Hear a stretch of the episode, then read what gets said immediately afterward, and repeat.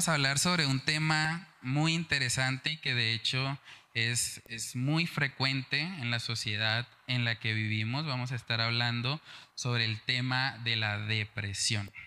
Cómo evangelizar a una persona que está luchando con la depresión. Y a manera de introducción vamos a ver un corto video para ver un personaje que de hecho eh, fue muy popular, yo diría que fue también de mis actores favoritos y vamos a ver cómo la depresión puede llevar a una persona al punto incluso de quitarse la vida. Y es el caso del actor Robin Williams. Vamos a ver un poco acerca de lo que fue su historia y, a ver también eh, cómo los principios de la palabra de Dios nos ayudan para que nosotros podamos brindar una asistencia espiritual a las personas que están luchando con este tema tan fuerte de la depresión. Entonces vamos a ver ahí el video y con eso comenzamos la lección de hoy. E, ese caso de, de Robin Williams es un caso de verdad muy fuerte, muy triste.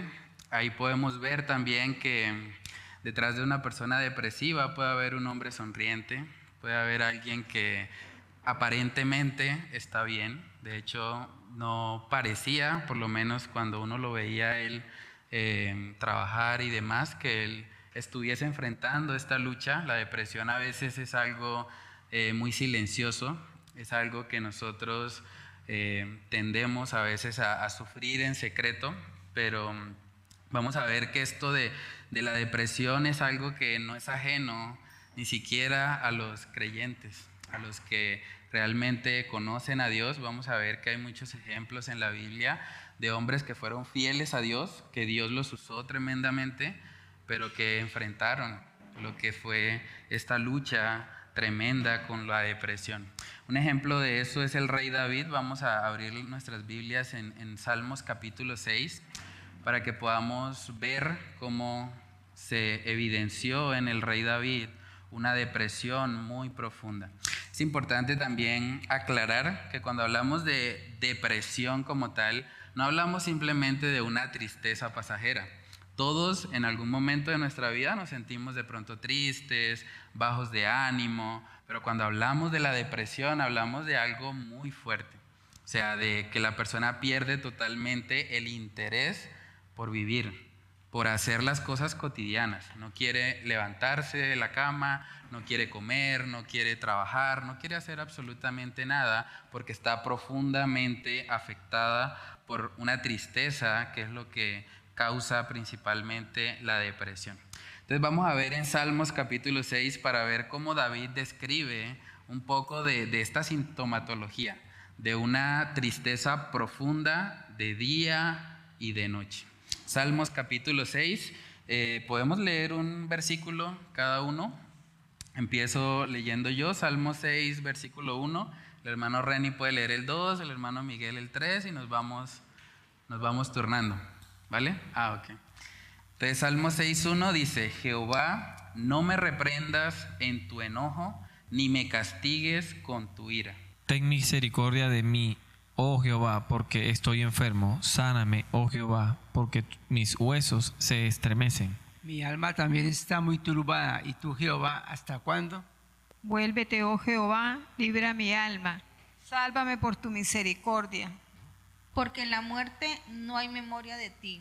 En el Seol, ¿quién te alabará? Me he consumido a fuerza de gemir, todas las noches inundo de llanto mi lecho. Riego mi cama con mis lágrimas.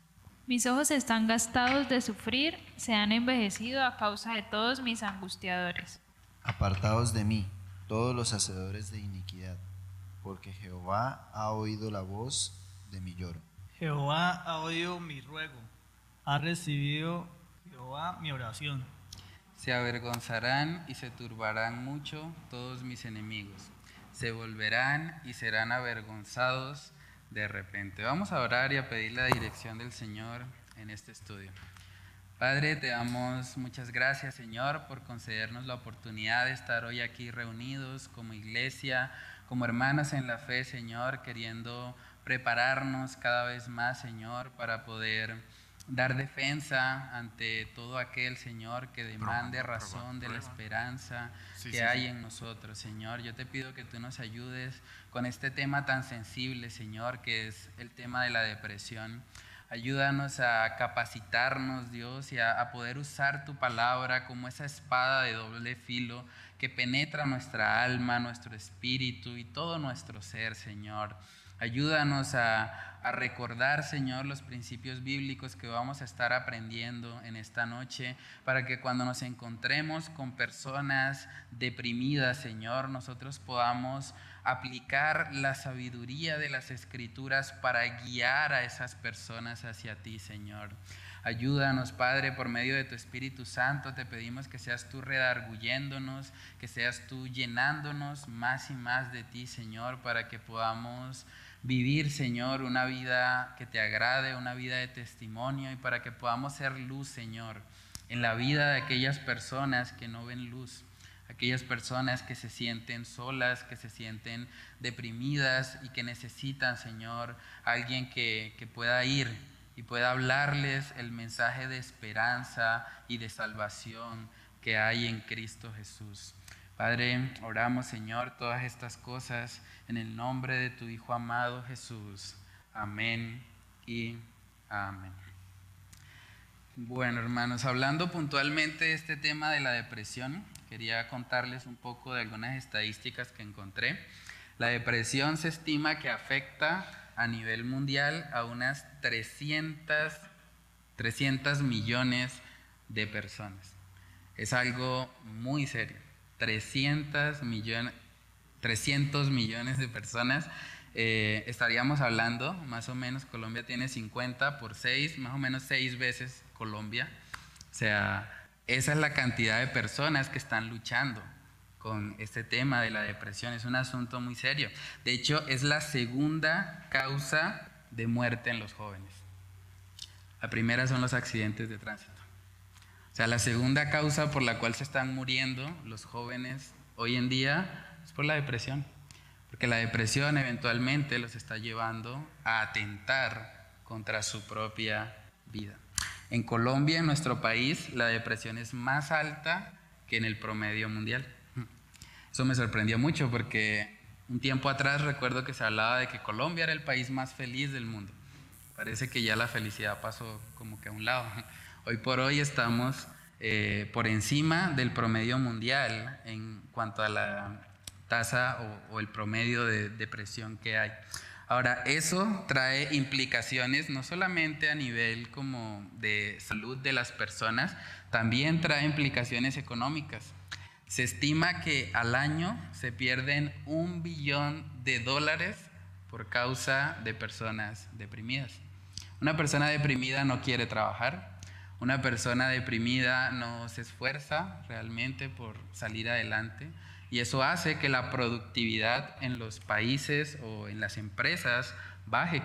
Si hay una persona deprimida en la empresa que no está haciendo las cosas bien, que realmente se siente frustrado, que no, no está haciendo su trabajo diligentemente, pues eso eventualmente va a repercutir en pérdidas para la empresa. Entonces se estima que más o menos un billón de dólares anualmente se pierden por causa de la depresión. Entonces es un asunto bastante serio. A manera de, reflexión ahí coloqué en el, en el bosquejo ¿Por qué creen ustedes que si vivimos en una época en la que tenemos tantas comodidades, y a comparación de, otras sociedades o otras épocas en la historia humana, ¿por qué si tenemos tantas comodidades, la depresión se ha vuelto algo tan común en nuestra sociedad? Es una buena pregunta. ¿Por qué, hermana, dice? Frustración, sí. Y hemos podido ver, yo creo que en esta sociedad mucho, lo insaciable que es el corazón humano. O sea, dice en Eclesiastés que el ojo no se sacia de ver. O sea, nosotros tenemos acceso hoy por hoy a cosas que nuestros abuelos o tatarabuelos hubiesen soñado. hubiesen tal vez, o sea, eso de comunicarse con cualquier persona en cualquier parte del mundo, eso era algo impensado. Vayámonos unos 100 años atrás ¿Quién iba a pensar que se iba a poder comunicar inmediatamente alguien acá en Colombia con alguien en la China? Era algo impensado. Hoy por hoy tenemos ese acceso. Tenemos acceso a videos, tenemos acceso a, a, cámaras fotográficas, podemos hacer muchas cosas que antes eran completamente imposibles. Pero lo curioso de eso es que a pesar de que tenemos más juguetes, por así decirlo, estamos más deprimidos, estamos más tristes. Entonces realmente lo que llena el corazón del ser humano no es nada externo, nada creado realmente puede satisfacernos. Y por eso vemos tanta depresión a pesar de que hoy por hoy la tecnología ha avanzado mucho, de que podemos tener muchos lujos y comodidades que antes no se tenían, pero vemos un crecimiento en este asunto de la depresión. Entonces también coloqué ahí cuáles son algunas de las razones más comunes por las que muchas personas viven deprimidas. ¿Qué han escuchado ustedes, hermano? Pues eh, eh, yo hago como una retrospección de, de las épocas, ¿no? Y cuando, cuando miramos a, esos años, de repente de, nuestros papás, nuestros abuelos, vemos que eran como una sociedad, aparte de que estaban en, el, en pecado, mm, eh, eran como más libres o más tranquilos, o sea, era más sana, por decirlo así, es la palabra. Es una sociedad más sana. Y, si lo comparamos a en nuestros tiempos, pues eh, en los tiempos de nuestros abuelos y, y, padres no existía celular, no existía todo ese poco de, cosas tecnológicas que ahora pues nos, nos invaden. Y eso pues genera también una insatisfacción en, en cada uno de nosotros, pastor, mm. porque pues siempre eh, eh, estas cosas te, buscan dominar, buscan captar tu atención hasta el punto de que no te relaciones con los demás. Eh, si vemos en, en, las épocas antiguas, la sociedad era más relacional. O sea, uno podía ir a casa de un abuelo y estaba toda la familia ahí y los juegos eran más didácticos que si metra, que si el trompo, que si, eh, o sea, uno jugaba, pues eran juegos muy sanos. Ahora cada, cada niño está en una pantalla y, pra, y, el otro está allá y, y todos están eh, eh, como aislados, cada uno en su mundo. Entonces eso también ha generado, en el ser humano como, como la lucha para alcanzar la independencia, yo ser el mejor. Y, eso nunca va a terminar de saciarnos. Más bien esto nos llama a, ser más adictos, más eh, codependientes de estas cosas. usted se le queda la cédula en su casa y sigue, pero que se le quede el teléfono. Es capaz de pagar un vuelo para regresarse a buscar el teléfono otra vez. Entonces, eh, pienso que, que, estas cosas son las que han hecho que nosotros nos dejemos dominar, porque me incluye, nos dejamos dominar por la tecnología y, nos hace personas que no nos saciamos, eh, personas que, que no se sacian, no se sacian con, con, lo que tienen, sino que quieren más y más y más. Y, la sociedad te, te, impulsa a venderte más y más y más. Hmm, sí. sí. es una realidad. A pesar de que tenemos acceso a, a entretenimiento como nunca antes, podemos ver una película hoy en día en un celular. Eso era algo también impensado hace unos años. Pero a pesar de todo eso, a pesar de tantas cosas, vemos que la gente parece que sigue deprimida. Eso no les está llenando, hermana Wendy? Eh, aló, ¿escucha? Este, yo siento que a veces el no ser agradecido, eh, conectado con lo que dice Renny y lo que dice este, Daisy, nos lleva también a deprimirnos. Por ejemplo, mm. em, Mm, recuerdo que el, hermano Juan Pablo decía que él está agradecido por el hecho de respirar porque estuvo mm, complicado en su respiración, sí. Entonces, a veces nosotros nos levantamos y ni siquiera damos gracias de, por eso, porque podemos respirar. Sin embargo, pasa cualquier circunstancia en el día de algo que no podemos tener, entonces nos frustramos y caemos en eso, en depresión, porque, o sea, no somos agradecidos de, de, las cosas tan a veces tan pequeñas que, que, tenemos en nuestras manos o acceso a nosotros y podemos, el falta de agradecimiento nos puede llevar también a, a, la depresión. Sí, vamos a llegar a eso, hermano Javier.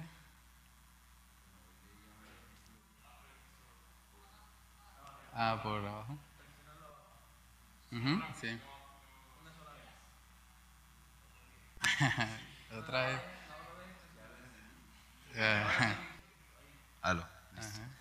Eh, bueno, hoy leía un artículo en, en la página esta que se llama Coalición por el Evangelio, Mm, sí. en donde hacían un comentario sobre la última película que sacó Marvel, la de Doctor Strange y el Ah, universo de la locura. sí. Mm. Entonces, eh, en esa página comentaba algo muy puntual y es que hoy en día y desde hace, desde que empezaron a ver los tiempos de los teléfonos y las pantallas, se empezó a promover las, las realidades alternas. Mm, Entonces, eh, al promoverse una realidad alterna, la persona siempre tiene a dónde escapar, mm, a dónde ir, a dónde estar. Y que hoy en día tenemos ese acceso. sí. Sí, podemos ca- escapar a la realidad viendo películas, podemos escapar de la realidad viendo una noticia y la mayoría de las personas no les gusta esa realidad, pero hoy en día hay mucha más difusión de noticias. Ahora, ¿qué sucede? Y es que creo que la mayoría de las personas, eh, esto es una, una observación que yo he hecho, no nos gusta la realidad en la que vivimos porque tenemos marcas de la infancia, Mm, ¿sí? De hecho, hay muchos jóvenes que hoy en día no quieren ser cristianos porque los papás de, de- de la época, generación pasada, eh, vivieron una época en la que los descuidaron tantos y ellos ya no quieren nada con el Evangelio. Quieren vivir el Evangelio a su manera porque no les gustó que el Evangelio les haya quitado a sus papás. mm, Entonces no quieren entrar a la realidad del Evangelio como el Evangelio es, sino como ellos quieren acomodarlo.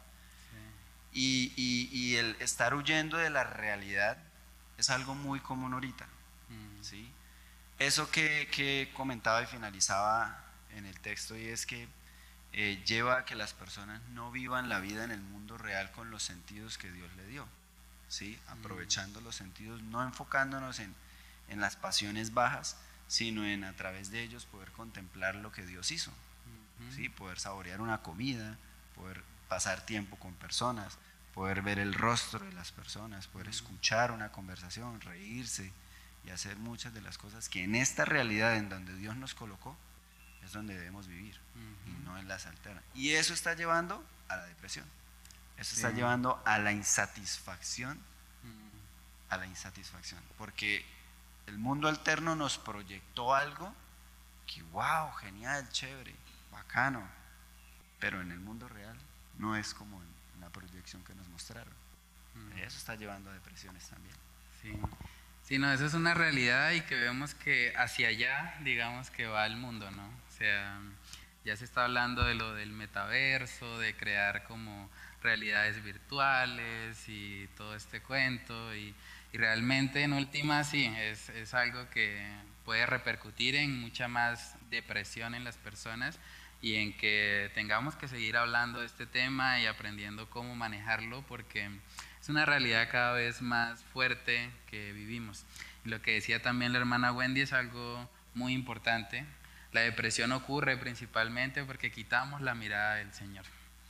Y cuando nosotros quitamos la mirada del Señor y la ponemos en nosotros mismos o en nuestras circunstancias, claro, nos vamos a deprimir. La vida debajo del sol, también hemos estado viendo eso en el libro de Eclesiastés, es deprimente. O sea, ¿para qué trabajo y para qué me afano si solo está el aquí y el ahora? Si no hay un Dios, si no hay un propósito detrás de. Entonces es muy importante que nosotros aprendamos a ver a Dios en cada cosa de nuestra vida, en la comida. De hecho, la Biblia dice que si comemos o bebemos las cosas más sencillas de pronto del día, hay que hacerlo para la gloria de Dios. O sea, ¿cuándo fue la última vez que yo desayuné para la gloria de Dios?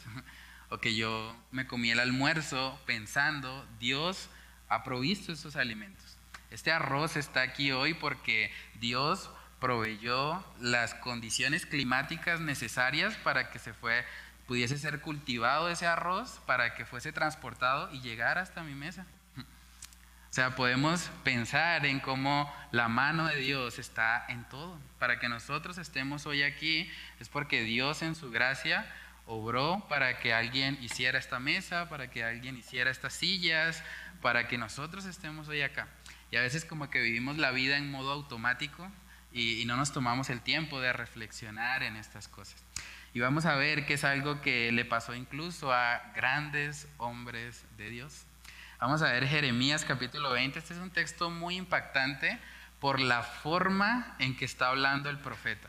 O sea, estamos hablando de un hombre de Dios, un hombre que escribió uno de los libros del Antiguo Testamento, el profeta Jeremías, y vamos a ver ahora cómo él describe su vida. Jeremías capítulo 20, versículos del 14 al 18, si alguien tiene ese texto, lo puede leer. Maldito el día en que nací, el día en que mi madre me dio a luz, no sea bendito. Maldito el hombre que dio nuevas a mi padre, diciendo, hijo varón, te ha nacido, haciéndole alegrarse así mucho. Y sea él tal hombre como las ciudades que asoló Jehová y no se arrepintió. Oiga gritos, oiga, oiga gritos de mañana. Oiga, Oiga, sí. oiga gritos de mañana. Y voces a mediodía, porque no me mató, porque no me mató el bien, en el vientre y mi ma- madre me hubiera sido mi sepulcro y su vientre embarazado para siempre. ¿Para, para qué salí del vientre? Para ver trabajo y dolor y que, y que mis días se desgastasen en afrenta. Amén, tremendo eso, ¿no? Un hombre inspirado por el Espíritu Santo está diciendo, ¿por qué no me mató en el vientre? Mejor hubiese sido mi mamá mi cementerio. O sea, a ese punto había llegado Jeremías. Estaba diciendo, maldito el día en que nací. O sea, él estaba experimentando una depresión. Estaba muy afligido. Este hombre, a pesar de que fue un hombre de Dios, por este instante de su vida, él quitó la mirada del Señor y empezó a ver los problemas, empezó a ver que las cosas no estaban saliendo como tal vez él las tenía planeadas. De hecho, Jeremías, digamos que fue muy infructuoso, entre comillas, en, en su ministerio, porque no vemos que alguien se haya convertido como fruto de su predicación. Puede ser que eso también lo llevara a él a pensar, bueno, realmente, ¿qué sentido tiene esto? De hecho, por una parte del libro también vemos que él decide como callar, él dice, bueno, voy a, no voy a seguir predicando porque esto no está funcionando. Pero luego dice él mismo que sintió como un fuego en sus huesos que lo quemaba y que no podía quedarse callado. Y tuvo que hablar y seguir llevando la palabra a otros. Pero vemos aquí una depresión muy profunda en su vida. También en Primera de Reyes capítulo 19 podemos ver que el profeta Elías, otro hombre de Dios, un hombre que el Señor había usado grandemente y que curiosamente en el texto que vamos a ver de Primera de Reyes 19, él venía de ser grandemente usado por Dios. Él venía, por así decirlo, de derrotar a 500 profetas, mostrándoles que realmente su Dios era el Dios verdadero. Y después de esa victoria espiritual, vamos a ver que ahora en Primera de Reyes 19, él experimenta una depresión bastante fuerte también. Primera de Reyes 19, versículos del 1 al 8. ¿Qué dice ahí, hermano? Acab dio a Jezabel la nueva del todo lo que Elías había hecho y de cómo había matado a espada a todos los profetas. Entonces envió Jezabel a Elías un mensajero diciendo, Así me hagan los dioses y aún me añadan, si mañana a estas horas yo no he puesto tu persona como la de uno de ellos. Perdón. Entonces envió Jezabel a Elías un mensajero diciendo, Así me hagan los dioses y aún me añadan, si, ma- si mañana a estas horas yo no he puesto tu persona como la de uno de ellos. Viendo pues el peligro se levantó y se fue para salvar su vida y vino a Berseba que está en Judá y dejó allí a su criado y se fue por el desierto un día de camino y vino y se sentó debajo de un enebro y sentado y deseando morirse dijo, basta ya, oh Jehová, quítame la vida, pues no soy yo mejor que mis padres.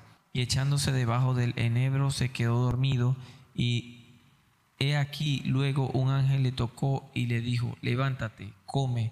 Entonces él miró y he aquí a su cabecera una torta cocida sobre las aguas y una vasija de agua. Y comió y bebió y volvió a dormirse. Y volviendo el ángel de Jehová la segunda vez lo tocó diciendo, levántate y come porque largo camino te resta. Se levantó pues y comió y bebió y fortalecido con aquella comida caminó cuarenta días y cuarenta noches hasta Oreb, el monte de Dios.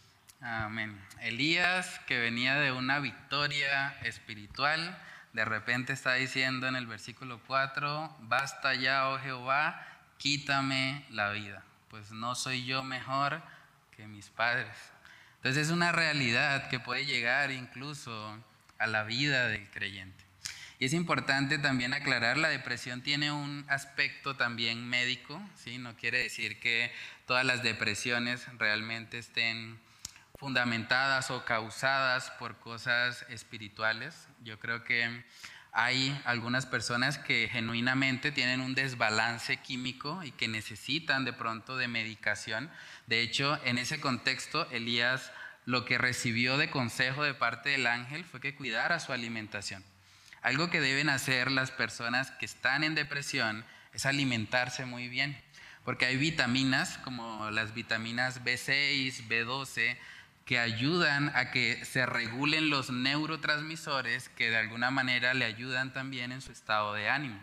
Entonces, si la persona de pronto tiene una condición médica, no es menos espiritual asistir a un psiquiatra para pedirle que le examine en cuanto a cómo está en sus vitaminas, sus minerales y que le pueda recetar una dieta.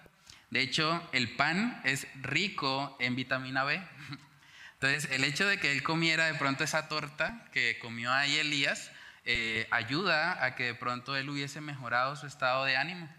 O sea, no fue algo menos espiritual el hecho de que él cuidara su alimentación. Y es importante decir eso porque en muchas iglesias se ha de alguna manera satanizado la depresión y se ha dicho que siempre la depresión es causada por un pecado oculto o es que la gente tiene un espíritu de depresión y hay que sacarle el espíritu de depresión, pero puede ser que genuinamente la persona esté enfrentando una enfermedad y que necesite la ayuda médica. No nos oponemos a eso.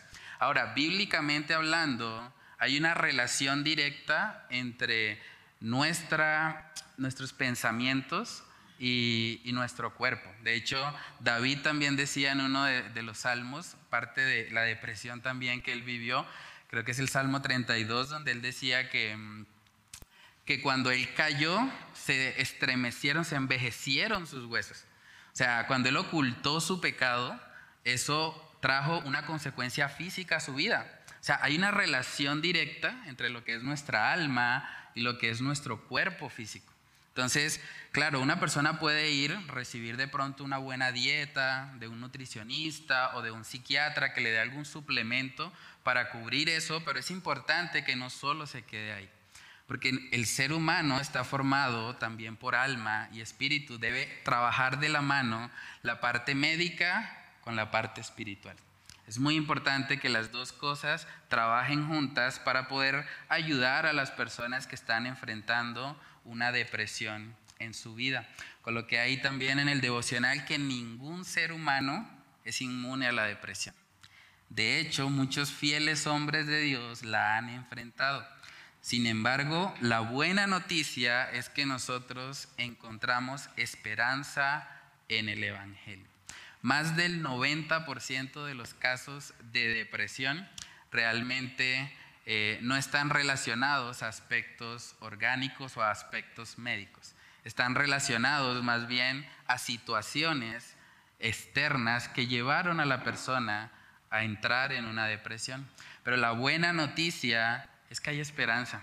En el Evangelio encontramos esperanza aún en medio de la depresión. Salmos capítulo 42, en ese salmo también vemos a David un poco deprimido, un poco angustiado. Bueno, ese, ese salmo no es de David, perdón, es de los hijos de Coré. Pero él expresa algo muy impactante ahí y que también ayuda mucho a las personas en depresión. Él aquí, el salmista, empieza a hablarse a sí mismo. Él no permite que sus emociones gobiernen su vida. Y eso es algo clave cuando estamos aconsejando a alguien con depresión. Las emociones no nos deben gobernar. Dice la palabra que engañoso es el corazón. No debemos poner la confianza en las emociones, debemos poner la confianza en las escrituras. Salmos capítulo 42, versículos del 3 al 6. Si alguien tiene ese texto, lo puede leer. Sí, adelante hermana.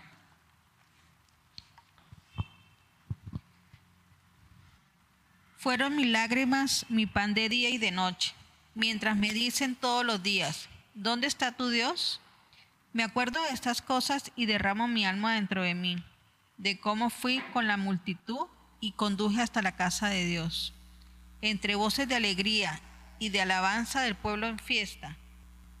¿Por qué te abates, oh alma mía? y te turbas dentro de mí? Espera en Dios, porque aún he de alabarte, salvación mía y Dios mío. Dios mío, mi alma está batida en mí. Me acordaré por tanto de ti desde la tierra del Jordán y de los emonitas desde el monte de Misar. Amén. Dice ahí, me acordaré. O sea, él está siendo intencional. Él sabe que su alma está batida. Él sabe que está llorando, dice que las lágrimas fueron su pan de día y de noche. Él está enfrentando esto, pero al mismo tiempo no se está quedando en el hueco de la desesperación. Él está predicándose a sí mismo. ¿Por qué te abates, oh alma mía? Recuerda a Dios, espera en Dios, porque aún he de alabarle, salvación mía y Dios mío. Lo que necesita una persona en medio de la depresión es ver a Dios, Dios es el que le va a dar luz en medio de las tinieblas que está enfrentando. No importa lo difícil que sea la situación, si esa persona puede predicarse a sí misma o tiene otra persona que le muestre a Dios, eso le va a ayudar, le va a traer esperanza y motivación a su vida. De hecho, Jesús hace una invitación muy particular en Mateo capítulo 11, porque él invita precisamente a los que están trabajados, y cargados a que vengan a Él. Mateo capítulo 11, versículos del 28 al 30, si alguien tiene ese pasaje, lo puede leer. Mateo 11, versículos del 28 al 30.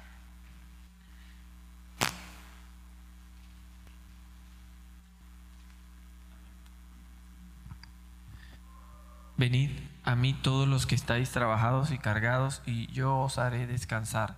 Llevad mi yugo sobre vosotros y aprended de mí, que soy manso y humilde de corazón, y hallaréis descanso para vuestras almas, porque mi yugo es fácil y ligera mi carga. Amén. El Señor Jesús dice, vengan a mí, los que están cargados, los que están deprimidos, los que no encuentran esperanza, vengan a mí. Yo les puedo mostrar cómo pueden vivir una vida de plenitud. Ustedes pueden llevar mi yugo, que es un yugo fácil y que es ligera mi carga.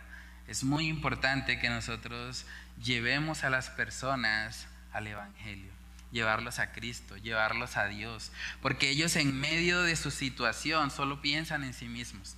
De hecho, la depresión ocurre así. O sea, si ustedes miran los textos que vimos, eh, Jeremías estaba pensando en sí mismo. Él estaba pensando, Mejor me hubiese muerto en el vientre de mi madre y que ese hubiese sido mi cementerio. Pero él estaba pensando en él. Ese es el problema de la depresión.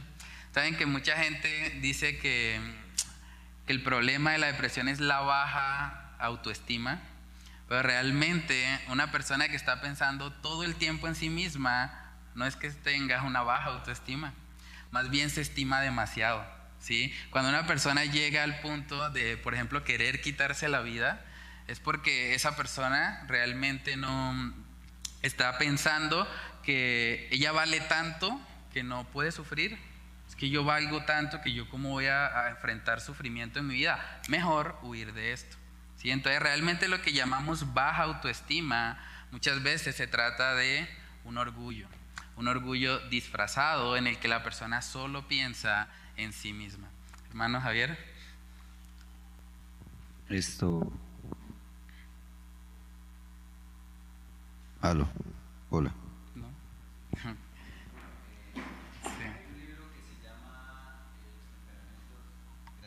Los temperamentos guiados por el espíritu de Tim LaHaye. Mm. Es un libro bueno donde pues la persona puede explorar como a qué perfil de, de persona pertenece. Mm. Y en ese libro cuando se habla de la persona de, de temperamento melancólico, se habla de ese patrón, que esa Mm. persona tiende a ser muy depresiva es porque se autocontempla tanto y se, se busca eh, eh, perfeccionarse tanto y analiza todo de sí misma que tiende a esa depresión. Sí. Exacto. Es demasiado, demasiado concentrado en sí mismo. Entonces eso a veces lo hace antisocial, demasiado Sí, encerrado, de, introvertido. tempera- de- de- de- de muy oscuro, de soledades. Y pero que también se habla de que ellos son artistas en potencia también, pero, pero son artistas en potencia cuando salen de sí mismos y pueden ver el mundo exterior y las personas. Sí. Eh, Tim La- eh, los temperamentos guiados por el espíritu de Tim LaHaye. Sí, entonces es una realidad de que una persona depresiva se deprime porque pone la mirada en sí mismo, pone la mirada en los demás, pone la mirada en las circunstancias, pero no pone la mirada en el Señor. Y eso le puede pasar incluso a un creyente. Entonces es muy importante que nosotros nos guardemos de eso y que aprendamos a ver a Dios en cada área de nuestra vida. Aún en las cosas más sencillas, el Señor está ahí presente. En la parte de aplica, coloqué que las personas deprimidas tienden a sentirse incomprendidas. Yo creo que la, la frase favorita de los que están enfrentando una depresión es, nadie me entiende. No, es que usted no sabe lo que yo estoy pasando. Usted nunca ha pasado por algo como lo que yo he pasado. Pero algo que necesitan ellos, cuando hablamos sobre todo de la depresión, es que necesitan mucho apoyo emocional. ¿Saben por qué a todo el mundo le gustan los perritos? ¿Qué hace un perrito cuando alguien está triste? Va, no habla, se queda ahí, eh, ofrece como un ánimo, por así decirlo, eh, porque está presente, está escuchando tal vez, bueno, no entendiendo totalmente, pero digamos que está presente y hace que la persona se sienta mejor. ¿Por qué? Porque le está mostrando afecto, le está mostrando amor aún en medio de la situación que la persona enfrenta. Podemos aprender algo de eso.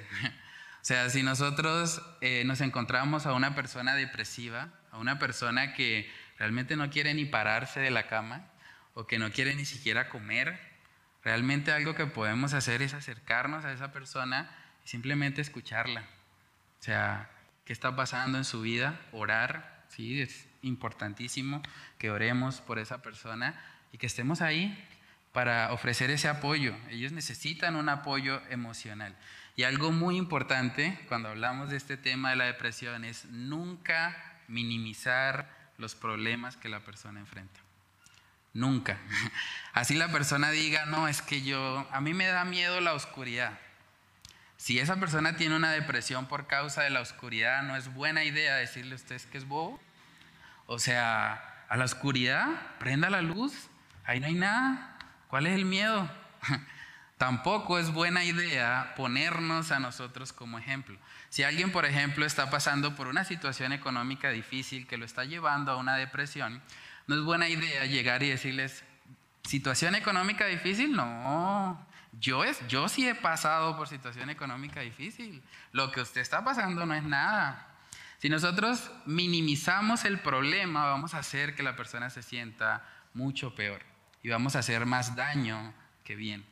Entonces es muy importante, nunca minimicemos los problemas que la persona enfrenta. Más bien lo que debemos hacer es maximizar a Dios. Lo que debemos hacer es mostrarle que aún en medio de su situación, Dios está al control y que pueden acudir a Él. Entonces, otra cosa importante es no tratar de ofrecer soluciones instantáneas.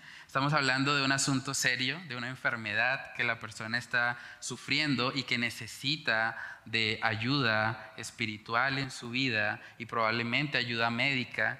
Entonces, no es buena idea decirle, no, usted lo que tiene que hacer es ore, lea la Biblia y ya, y eso le pasa. Esas soluciones instantáneas realmente pueden causarle más depresión, porque si no le pasa la depresión con la solución instantánea que le dimos, se va a sentir mucho peor.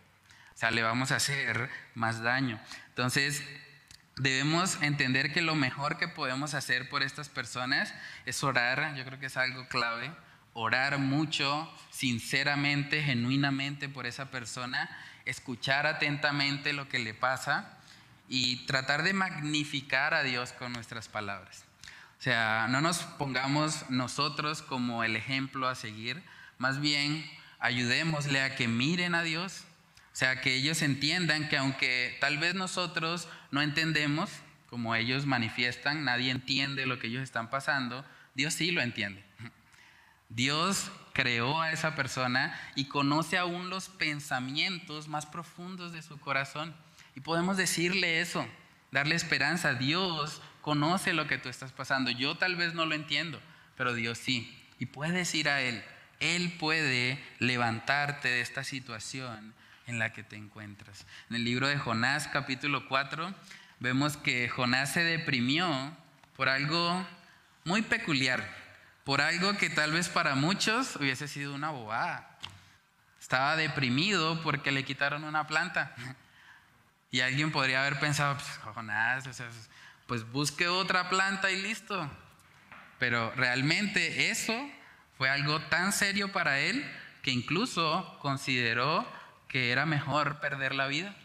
Jonás capítulo 4, versículos del 6 al 11, si alguien tiene ese pasaje lo puede leer. Jonás capítulo 4, versículos del 6 al 11.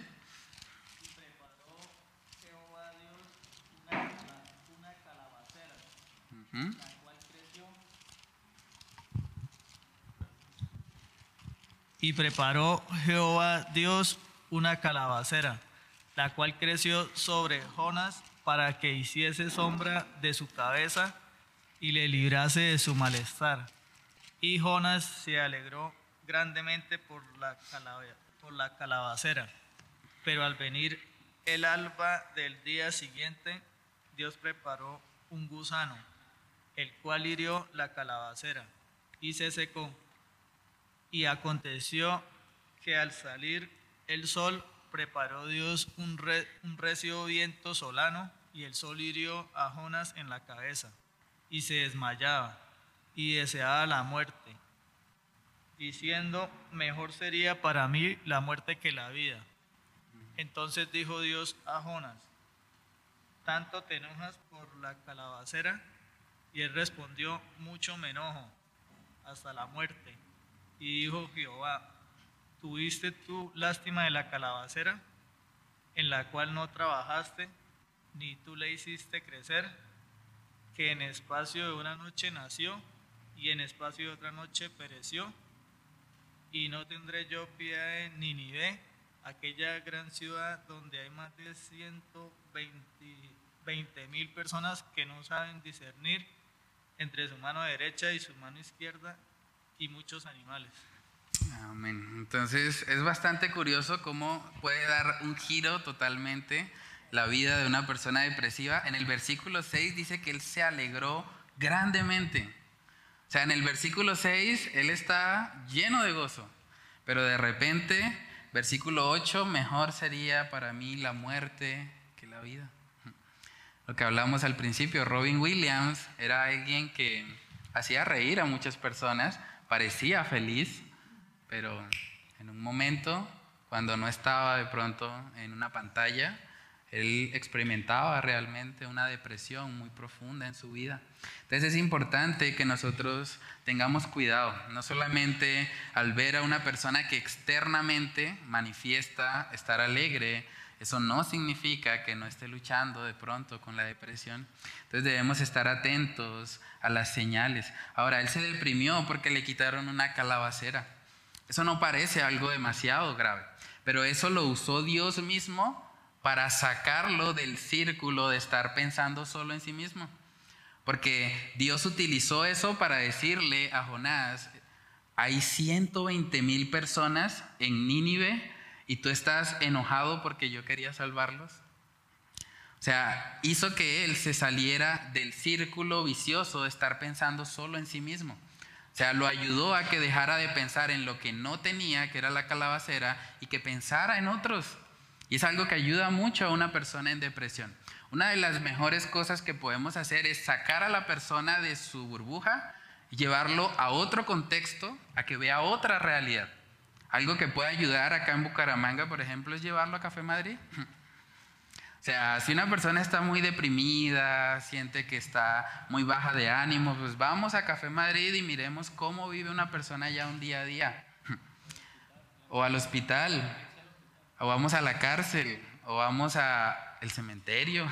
O sea, podemos reflexionar al lugar geriátrico también, que fuimos hace 15 días más o menos.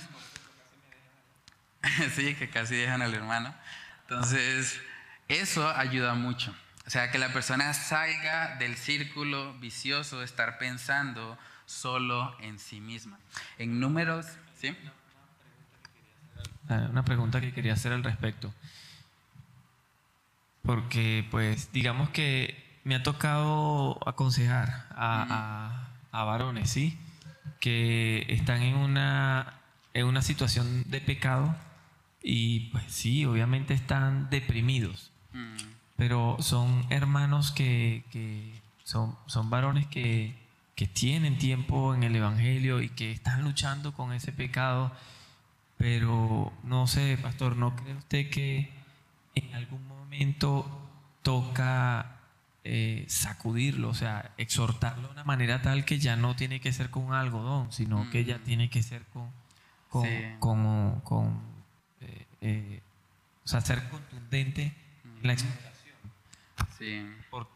porque, pues, ya, ya hemos pasado ese proceso de que, bueno, hermano, levántate, ánimo, mm. busca del Señor, haz esto, lo otro, pero ese hermano no quiere, o sea, no, no está dispuesto a, a, superar esa etapa. Mm. Eh, ¿Cree usted que es necesario a veces como que... Sí, de hecho hay, hay un texto bíblico en Mateo 18 donde habla acerca de la disciplina eclesiástica. O sea, si nosotros vemos un hermano que está pecando y hablamos con él a solas y tratamos de ayudarle en medio de lo que él está enfrentando, pero él sigue en su pecado, podemos buscar dos o tres testigos y confrontar ahora a esa persona en grupo para que esa persona se arrepienta. El objetivo de la disciplina siempre es la restauración, no pisotear a la persona, no condenarla. O sea, el objetivo es que si con dos o tres personas la persona se arrepintió de su pecado, listo.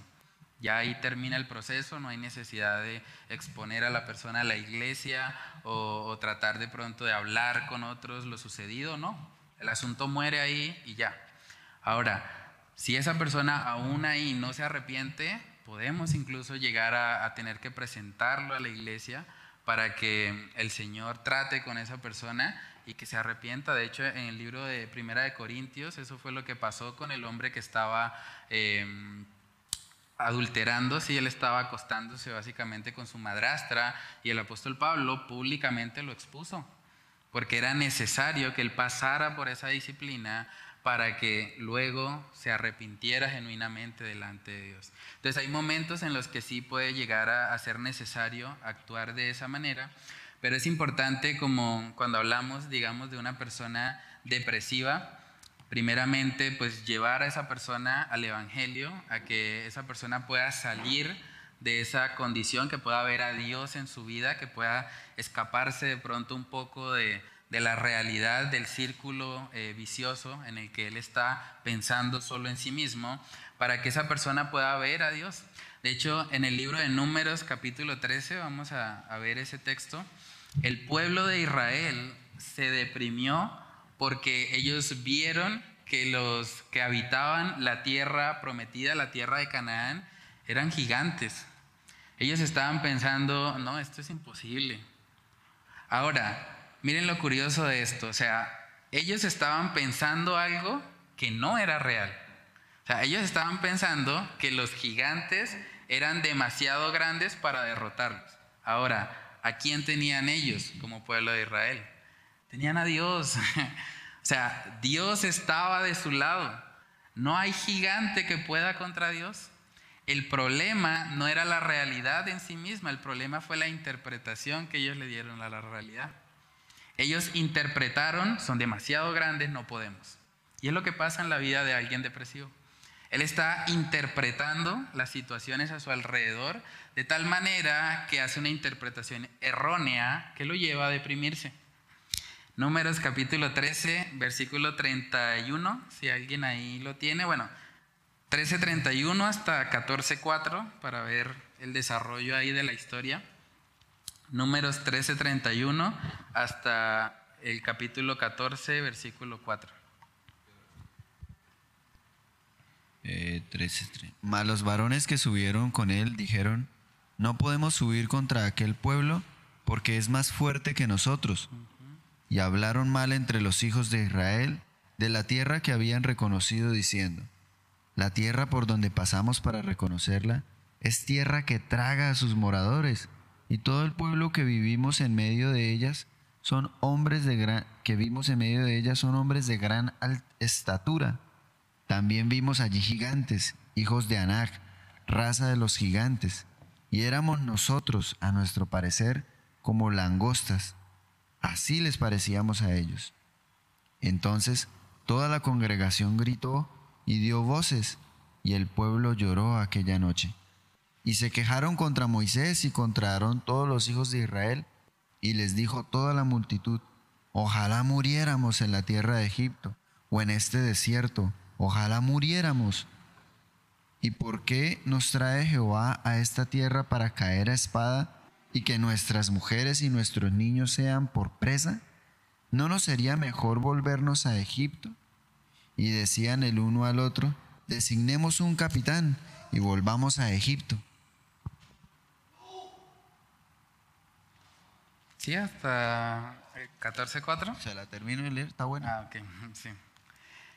Listo, entonces ellos se deprimieron, el pueblo se deprimió, dice en el, en el capítulo 14, versículo 1, que ellos lloraron aquella noche porque ellos pensaron esto es imposible.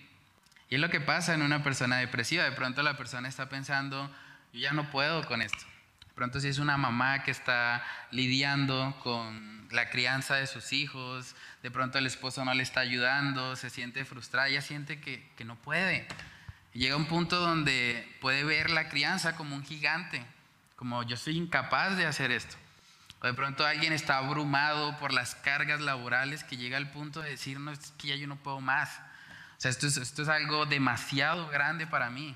O sea, es como contemplar eh, la situación que enfrentamos como un gigante mayor que nuestro Dios. Es lo que ellos mismos afirmaron. Ellos estaban diciendo en el versículo 31 que no podemos subir contra aquel pueblo porque es más fuerte que nosotros. ¿Sí, hermano? Y, y algo que llama la atención es que pues también eh, las personas se hacen, se, se hacen una película Mm. en sus mentes y la, y la dan por hecho. Fíjense que en el verso 33 dice, eh, también vimos allí gigantes, hijos de Anak, raza de, de los gigantes, y éramos nosotros, a nuestro parecer, ¿sí? A nuestro parecer, como langostas. Y así les parecíamos a ellos. O sea, ni siquiera ellos habían tenido contacto con esos gigantes y ya ellos decían que para que ya ellos les habían dicho, ustedes son unos pinches enanos. Sí. Mm, No, eso es lo que pasa en la vida de una persona depresiva. O sea, no es tanto la realidad, es la interpretación que le está dando a esa realidad lo que le afecta. Está pensando que, bueno, los demás me van a ver a mí como, como langosta, como alguien fácil de derrotar. Entonces, eso sucede cuando la persona no está interpretando bajo el lente de las escrituras. Hermana Wendy. Pastor, eh, más o menos por lo que hemos alcanzado a hablar, eh, se puede decir de que tanto en las personas que no conocen del Señor como las que sí conocen del Señor, y han caído en depresión, ¿es por falta de confianza o por no haber creído en, en el poder de Dios? Bueno, pues principalmente porque en algún momento de su vida de pronto permitieron que sus emociones, que su corazón engañoso sea el que, el que gobierne. ¿sí? Yo creo que ese es el, el problema principal. Puede ser que en un verdadero cristiano, alguien que haya genuinamente nacido de nuevo, que tenga el Espíritu Santo, por esa lucha que tenemos, que habla Gálatas 5, entre la carne y el Espíritu, de pronto la persona se descuida en su relación con el Señor y empieza a llenarse de sus emociones, empieza a llenarse de sus propias interpretaciones de la realidad. Entonces, cuando eso sucede en la vida de un cristiano, pues eventualmente sí puede llegar a, a experimentar una depresión. Cuando nosotros perdemos de vista, por ejemplo, textos como Romanos 8:28, que a los que aman a Dios todas las cosas les ayudan a bien. Cuando un cristiano está deprimido, no está pensando en Romanos 8:28. Él está pensando en su problema, él está pensando en el gigante, él está pensando que es incapaz, pero no está viendo a Dios detrás de todo. Y por eso es que se siente así. Ahora, en el caso de un cristiano, todos los cristianos deprimidos que vemos en la Biblia, eventualmente se arrepintieron de su depresión. O sea, no se quedaron ahí. Ellos eventualmente reconocieron, y es parte de la obra de Dios en su vida, que no está bien permanecer en la depresión.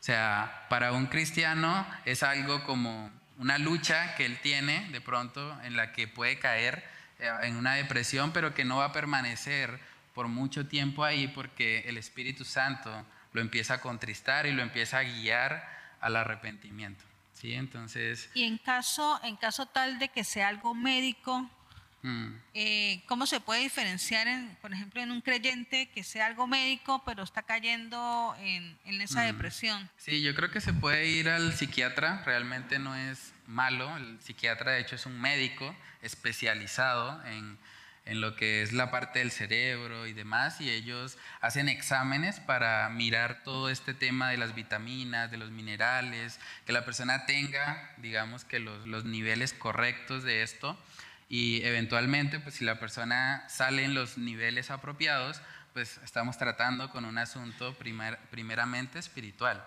Ahora, si la persona llega a hacerse el examen y le diagnostican que efectivamente tiene una depresión por un desbalance químico, no solamente hacemos el tratamiento médico, porque el ser humano no solamente es un conjunto de átomos o de materia y ya.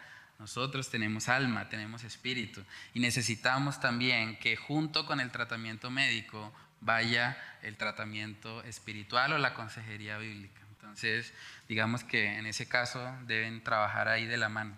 Lo que no es muy aconsejable hoy en día es la psicología, porque desafortunadamente la psicología se ha desviado mucho, digamos, o por lo menos la psicología eh, actual, eh, básicamente le está quitando la responsabilidad al hombre. O sea, le está diciendo a las personas que ellos tienen ese problema o están deprimidos no por su propia responsabilidad, sino porque de pronto en su familia algo pasó, por culpa de la crianza, por culpa de otras cosas, menos la persona. Entonces, cuando la persona no ve su propia responsabilidad, no llega a un arrepentimiento. Entonces, ese es el problema de que se, digamos que se le asigne la responsabilidad a factores externos que no sea la misma persona. ¿Sí, hermano? Hermano Félix, Dios le bendiga. Eh, realmente a veces le exigimos a los jóvenes que sean muy consagraditos a Dios, pero créeme que nosotros no somos algo, somos, no somos mecánicos en sí, nosotros estamos controlados por un medio, como deseos, emociones, gustos. Yo conocí al Señor cuando tenía 13 años. Eh, realmente viví una, vida muy, he vivido una vida muy consagradita y temerosa de Dios, como usted lo sabe, pero realmente yo, mi etapa, toda, toda mi juventud, como líder en la iglesia donde me congrego, una doctrina muy sana. Y realmente ya a mi edad, que tengo por ejemplo 40, 42 años, realmente pareciera que mi cuerpo pidiera haber quemado esas etapas de mi juventud. Y de verdad no me siento frustrado, pero porque he conocido al Señor y hasta el día, gracias al Señor por su misericordia, me ha mantenido en, en los caminos del Señor. Pero parece que, que mi cuerpo reclamara esas etapas que realmente yo debía haber quemado. He tenido reuniones con jóvenes, universitarios, niños muy queridos, y ellos me señalan y me dicen, pero Miguel, Miguel Ángel, yo le voy a decir una de las cosas a usted. ¿Cómo usted va a, hacer- va a llevar una vida cristiana tan consagrada y temerosa del Señor en ayuno y oraciones, 17, 18, 19 años? Pero realmente usted no quemó esas etapas. ¿Como cuáles? El sexo, la discoteca, las reuniones, la diversión, que su cuerpo lo pide, que es una necesidad mental, es una necesidad física. Y que prácticamente nosotros como jóvenes nos queda grande llevar esa situación así. De pronto usted supo superarla por la, oración y el ayuno, en la cual usted viene a, eh, a, a traernos esa teoría a nosotros. Pero si usted se hubiera entregado a Dios y se hubiera consagrado a Dios siquiera a los 39 años, ya habiendo quemado esas etapas, yo creo que su vida sería muy diferente. Sería muy diferente y hoy usted podía llevar una vida balanceada y equilibrada. ¿Qué pasa? La depresión. La depresión es una- enfermedad del alma. Es una enfermedad que los médicos no la pueden curar. Se, se le, se le formulan sertralina, fluoxetina, se le- muchas cosas, pero no. Porque la depresión lo primero que hace es afectar al cerebro. Cuando la depresión afecta al, al cerebro, el cerebro no puede, no puede, no puede coordinar con las extremidades superiores ni inferiores y produce movimientos involuntarios, donde la persona puede estar quieta, donde la persona se altera, parece que es Parkinson, pero no, es un, es un daño totalmente psíquico que afecta al sistema nervioso central y el periférico. Mira hermano, entonces yo voy- le digo una de las cosas, para eso, y eso afecta todo el sistema hepático. La depresión afecta todo el sistema hepático, todo, todo, todo, acabando y degenerándolo. Y donde la persona se siente agresiva, quiere hasta matar, y al último termina suicidando, suicidándose, disculpe. Y entonces esa es la depresión. Por eso debemos tener mucho, pero mucho cuidado con los jóvenes. Debemos tener muchísimo cuidado con ellos. Porque hoy en día, por eso es que las iglesias yo fui a una iglesia, yo veía a los jóvenes como que la vida cristiana de ellos era como muy divertida, como algo sabroso, como algo chévere, y yo los considero, es que no es fácil, yo viví esa vida, aunque yo no me siento arrepentido de haber conocido al Señor a los 14 años, ya sigo derechito, entregadito al Señor, y así, me- así partiré de esta tierra, consagradito a Dios. Pero ¿qué pasa? Hay que, hay que comprender a la juventud y hay que orar mucho por ellos y ayudarlos, pero ayudarlos de una manera muy sabia para que ellos no se alejen de Dios, ni se aparten, ni terminen, ni, te- ni terminen mirando el Evangelio como una esclavitud, como una cadena, como un castigo. Porque el Evangelio no es así, el Evangelio es libertad, pero tenemos que saber llevar el Evangelio. El Evangelio no es, liber, no es una atadura, no es una cadena, pero tenemos que saberla llevar. Y sobre todo nosotros cuando somos cristianos y somos tan consagraditos a Dios, entonces ¿sabe qué pasa? Entonces empezamos, el diablo nos, nos ataca, porque dice, ay, que usted cree que para mí es fácil, yo teniendo 22 años, una señorita de 17, 19 años convidándome a una discoteca a tomar trago y a pasar las sabrosas, ¿usted cree que eso es fácil para uno? Eso no es fácil decirle, no, no, yo no puedo, yo no puedo. Y después dice de rodillas decirle, Señor, es que ella me gusta, y Señor, es que ella me encanta, y Señor, que me invitó a una discoteca, y Señor, yo tengo 22 años, y Dios mío, ¿usted cree que eso es fácil? Eso es fácil, hermano, eso es fácil, eso es fácil. Eso no es fácil, porque uno prefiere renunciar a todo, menos a estar con una niña de 22 años en una discoteca. Y es el, y el que diga que no es porque no es un humano. Es, es mi concepto. Pero yo le doy gracias a Dios porque yo puedo superar eso. Gracias al Señor. Y ya como le digo, ya pasaré derechito. Y no sufro de depresión y estoy frustrado. Lo contrario, que es un ejemplo para muchos jóvenes. Que sí se puede con el favor de Dios. Dios les bendiga. Muchas gracias. Sí, no, realmente es importante entender que la cura, por así decirlo, para, para este tema de la depresión está en el Señor, ¿no? O sea, realmente como personas que hemos nacido de nuevo, lo que el Señor hace en nuestra vida es que Él coloca nuevos deseos. O sea, lo que antes yo amaba, ahora ya no lo amo. O sea, ahora yo amo lo que Dios ama y aborrezco también lo que Él aborrece. Esa es parte de la obra que Dios hace en nosotros por medio del nuevo nacimiento. Entonces es importante entender eso porque vivimos en un mundo donde nos están diciendo cosas como que el problema es que de pronto no quemamos las etapas o que de pronto nos faltó pasar por algo, pero realmente a la luz de la palabra el ser humano fue creado para la gloria de Dios. Y dice Salmos 16:11 que en su presencia es que hay plenitud de gozo. La plenitud de gozo no la va a dar una discoteca, no la va a dar tener sexo, no la va a dar una mujer. La plenitud de gozo la tenemos en Dios, en tener una relación real e íntima con Él. Y es importante llevar a la juventud, como decía el hermano, a que, a que puedan entender eso, porque es algo que le afecta mucho a los jóvenes. Hablábamos al principio, la segunda causa de muerte en los jóvenes hoy en día es la depresión. ¿Sí, hermana? Y que cuando el Señor dice, deleítate en el Señor y Él concederá los deseos de tu corazón, es porque nuestros deseos van a ser los deseos de Él. O sea, ya no van a ser nuestros propios deseos, sino que van a ser los que Él quiere. Entonces, esa es una de las cosas que, que uno como creyente tiene que hacer para que esas etapas, como dice el hermano, eh, lo agobien a uno. O sea, que uno, por ejemplo, eh, pase por un lugar donde, donde hay ese tipo de cosas o las amistades lo inviten a esas cosas, o sea, no, no, mm. no me va a interesar porque realmente ese no es mi deseo o, no me conecto con ese tipo de ambiente porque realmente mi deseo ya es otro, otro deseo, porque estoy realmente conectada con el Señor. Filipenses 4.8. Sí, no, es, es muy importante. Sí, hermana, Dana. ya sin pues desviarnos del tema, eh, yo creo que pues lo quiero hablar desde mi propia experiencia y es el hecho de que las etapas no se queman, o sea, las etapas del ser humano, del joven, no están atadas a lo que dice el humano, sino a cómo fuimos creados realmente, ¿sí? Porque considero que una etapa de, no sé, de los 14 a los 20 no es tener sexo, ¿sí? ¿Por qué? Porque eso es para el matrimonio que se supone que es después. Entonces, si yo lo quemo antes, pues después ya va a ser, o sea, como que me adelanto a, mi etapa, ¿sí?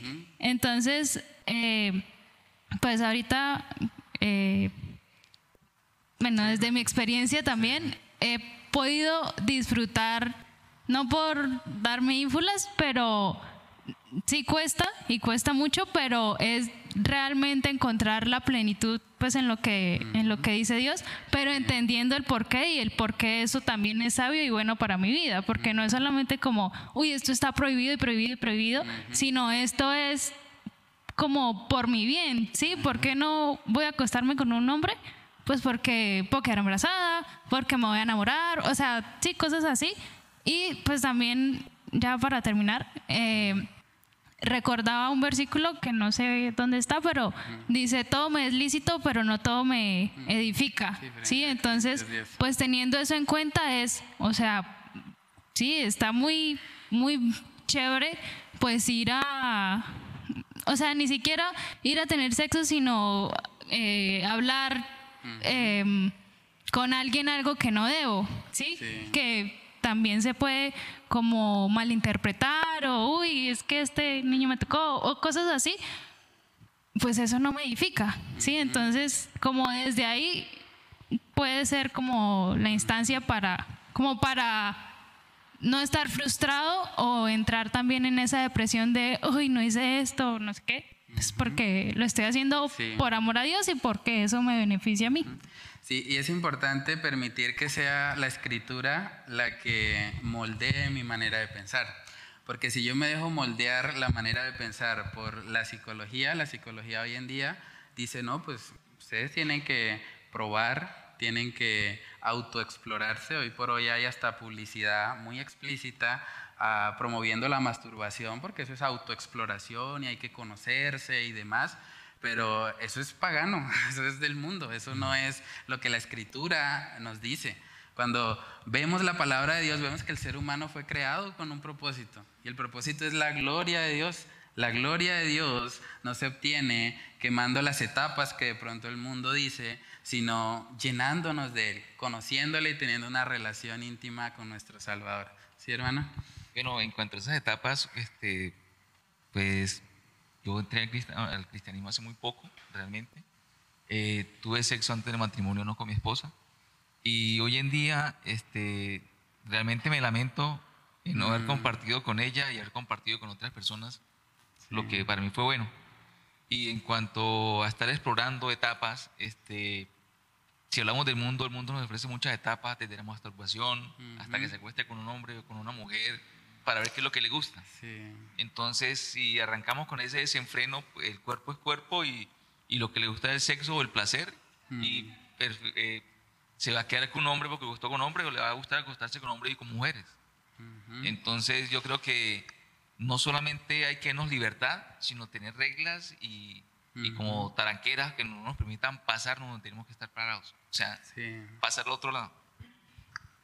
Sí, y retomando lo que, eh, conectando con lo que dice el hermano, nosotros eh, eh, no podemos estar todo el tiempo caminando en la cuerda floja, ¿sí?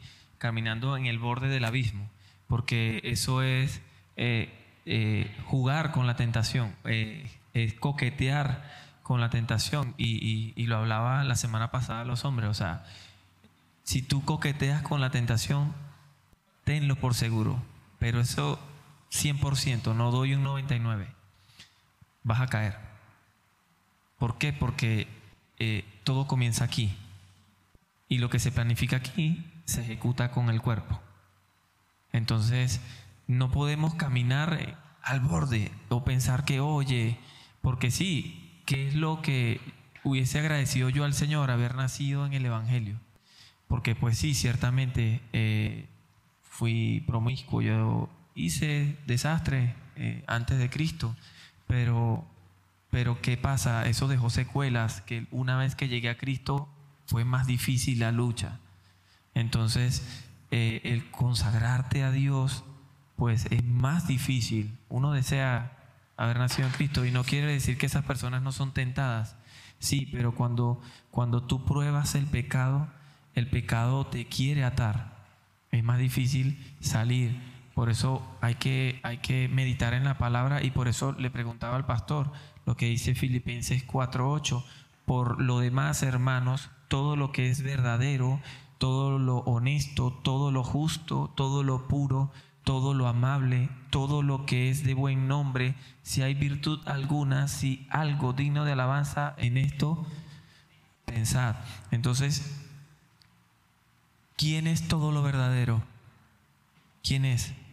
Cristo. ¿Quién es todo lo honesto? Lo justo, lo amable, lo de buen nombre, si hay virtud alguna o algo digno de alabanza, ¿en quién debemos pensar? En Cristo.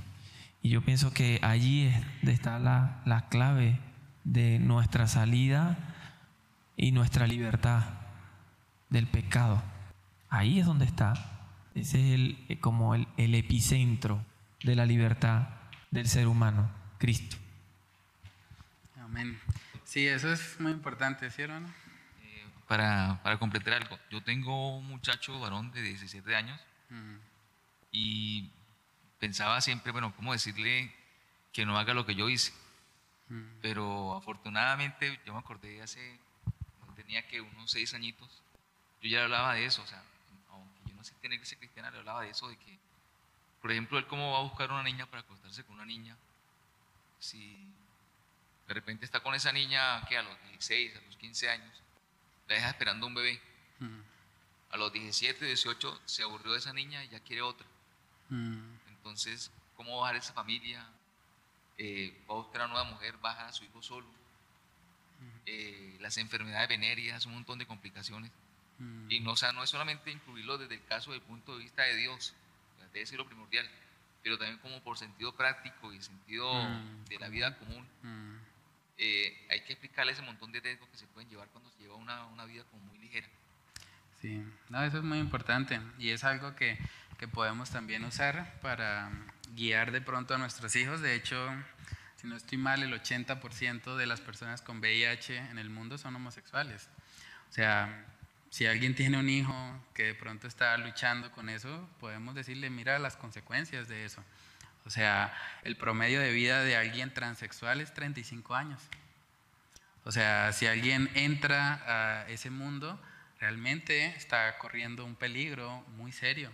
O sea, algo que tenemos pensado también algún día hacer con las misiones urbanas es poder ir y predicarle a esa comunidad también, porque son personas que están viviendo, que están tratando de, de buscar satisfacción y plenitud en, en, el sexo y realmente no se dan cuenta que la verdadera satisfacción está en el Señor. Y por eso viven esas vidas frustradas. Entonces, cuando nosotros estamos en el Señor, cuando le conocemos a Él, es como si a nosotros nos pusieran, bueno, no sé, un banquete de este lado, ¿sí? algo que realmente nos gusta, algo que sabemos que, que, que nos va a llenar, ¿sí? que es algo que, que agrada realmente nuestro paladar. Pero por otro lado está aquí algo simple, algo sin sabor, algo que, bueno, es como que llena algo, pero realmente no, no tanto, ¿sí? Cuando la persona está en Cristo y sabe que el banquete es Jesús, que en Él puede encontrar plenitud de gozo, realmente no se va a conformar con algo inferior. Esa persona no va a querer estar ahí de pronto detrás del sexo, detrás de eh, las adicciones de este mundo, la marihuana, cosas terrenales que cada vez lo dejan más vacío. Esa persona, si ha nacido de nuevo, va a ir por el banquete, porque sabe que Cristo es alguien que le va a dar una satisfacción real. Lo que Jesús le dijo a la mujer samaritana, cualquiera que bebiere esta agua volverá a tener sed, mas el que bebiere del agua que yo le daré no tendrá sed jamás. El Señor nos promete una saciedad total cuando estamos en Él. Y una persona que ha nacido de nuevo está buscando siempre al Señor, está buscando lo mejor, esa plenitud de gozo. ¿Iba a decir algo, hermana? Sí, es como complemento de lo que decía el hermano acá. Eh, siempre una acción va a tener una consecuencia, sea buena o sea mala. Por ejemplo, yo en el caso de Gaby eh, le explico mucho pues, lo que dice Romanos 6:23, que la paga del pecado es muerte, y la muerte no solamente es física, Mm. Por ejemplo, yo le digo a ella, eh, pues ella anhela tener, ser una cantante. Yo le digo, si usted hace todo fuera del tiempo, esos sueños se mueren. Porque el mm. hecho de tener antes del matrimonio o fuera del matrimonio, por ejemplo, tener relaciones sexuales, puede salir embarazada, puede mm. tener una enfermedad. Y ese sueño que usted tenía se muere porque realmente, o sea, puede tenerlo, pero no en el tiempo que, que usted anhelaba. Entonces, yo le trato de explicar a ella es que siempre una acción va a tener una consecuencia. Sí, no, eso es muy importante y es algo que, que debemos también mostrarle a la gente. Pero bueno, volviendo al, al, tema, iba a decir algo, hermana, dice. Sí, yo quería leerles algo que dice aquí en primera de Pedro, eh, versículo 15, desde el 14, dice, como hijos obedientes, no os conforméis a los deseos que antes teníais estando en vuestra ignorancia, sino como aquel que os llamó es santo, sed también vosotros santos en toda vuestra manera de vivir. Porque escrito está, sed santos porque yo soy santo. Y si invocáis por Padre aquel que sin acepción de personas juzga según la obra de cada uno, conducíos en temor todo el tiempo de vuestra peregrinación, sabiendo que fuisteis rescatados de vuestra vana manera de vivir, la cual recibiste de vuestros padres, no con cosas corruptibles como oro o plata, sino con la sangre preciosa de Cristo, como de un cordero sin mancha y sin contaminación. Pues obviamente uno en ese proceso, cuando ya recibe al Señor como Salvador, es una lucha, porque la santificación es una lucha y es un camino. Pero siempre y cuando veamos al Señor en ese, en, ese, en ese amor de que todo lo hizo, Él nos irá capacitando en ese proceso. Y como decía el hermano Reino, no, no puede ponerse uno ahí como por el bordecito a correr, sino hay que huirle al pecado. Mm. Entonces algo que, por ejemplo, esa es la esperanza que uno le da a ellos, de que el Señor le va a uno capacitando, o sea, si bien llegar a caer en algún momento no debilitarse, porque obviamente si uno se mira a sí mismo, pues mm. ni modo, uno no, no podría por sí mismo lograr nada, sino viendo al Señor y poniendo la mirada en Él y apartándose del pecado. Mm. Dice el texto, no os conforméis, ¿no? O sea, realmente cuando un cristiano escoge el pecado, realmente se está conformando con el agua que nos hace. Se está conformando con algo que realmente es pasajero. Pero cuando escogemos a Dios, cuando le buscamos a Él, estamos apuntándole a lo que realmente es mejor para nuestra vida. Entonces, bueno, volviendo al, tema de la depresión, yo creo que todo esto que hemos hablado también, de hecho, es una causa a veces de depresión cuando las personas adoptan los patrones de este mundo y están de alguna manera pensando que les falta lo que el mundo dice que les falta, se empiezan a deprimir. Porque empiezan a decir, no, es que a mí me falta esto, es que yo no hice aquello, es que, ¿sí? ¿Pero por qué? Porque están colocando los parámetros del mundo como los parámetros para su vida. Y es algo que no debemos hacer. Por ejemplo, hoy en día es muy importante en la sociedad en la que vivimos ser profesional. O sea, si uno no es profesional, hay personas que dicen incluso, si usted no es profesional, usted no es nadie en la vida. A ese punto hemos llegado. Ahora, ¿qué pasa si una persona cree eso? Al no ser profesional se va a deprimir. Va a pensar, yo no he logrado lo que debería, no soy nadie porque no soy profesional. O sea, a ese punto se puede llegar, ¿sí, hermano?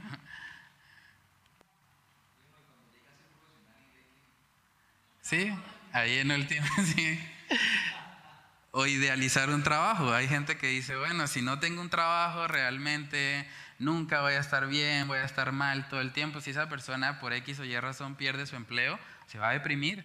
Porque ha colocado un estándar que no es el estándar de la Biblia como el estándar para tener plenitud en su vida. ¿Sí, hermano? Hermano, hermano, qué pena. Ay, para que, pasa que como se está grabando, entonces es importante. Eh, la cuestión es que el mundo pues, nos está dando como unos patrones, ¿cierto? Y nos está mostrando ciertos personajes que son los que debemos seguir, lo que la juventud, lo que la, la gente debe seguir para, para alcanzar felicidad. Y cuando, cuando nos damos cuenta que, que no alcanzamos a ese personaje o que no lo logramos, viene la depresión. Muchas veces nosotros como padres eh, no pensamos en la manera que estamos levantando a los muchachos. Entonces les estamos enseñando que se preparen para ser exitosos, pensando que el éxito es, es- sinónimo de felicidad y resulta que no es así porque eh, muchos hombres como lo, un- un- un personaje exitoso y, y mire cómo estaba.